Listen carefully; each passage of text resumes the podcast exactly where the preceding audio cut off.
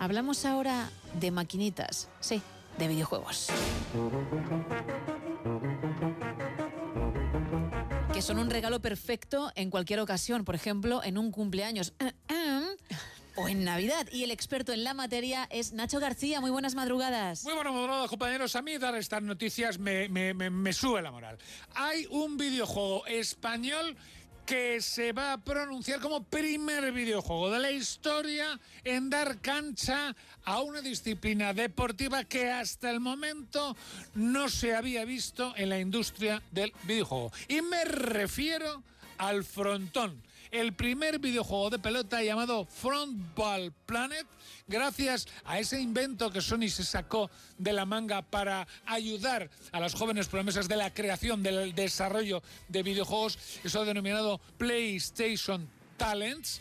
Ahí estaba el estudio bilbaíno Relevo y eh, junto a PlayStation han creado este primer videojuego de pelota, también con apoyo, por supuesto, de la Federación Española de Pelota y de la Federación Internacional de Pelota Vasca. Frontband Planet se llama el videojuego y es accesible para jugar en familia y también posibilidad multijugador. Vamos a recorrer diferentes lugares del mundo: Qatar, Madrid, Miami, Japón, París, México, Nueva York y, como no, Bilbao. Y vamos a descubrir, bueno, una nueva disciplina que hasta el momento no habíamos podido disfrutar en una consola. Ya disponible tanto para PlayStation 4, PlayStation 5 y PC Computer. Y ojito que ya han salido los nominados a Mejor Juego del Año, una gala, la Game Awards 2023, que se celebrará el próximo 8 de diciembre.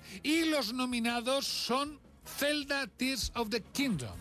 Super Mario Bros. Wonder, Resident Evil 4, Marvel's Spider-Man 2, Baldur's Gate 3 y atención, Gema Esteban, porque entre ellos está nominado también como juego mejor del año 2023 Alan Wake 2.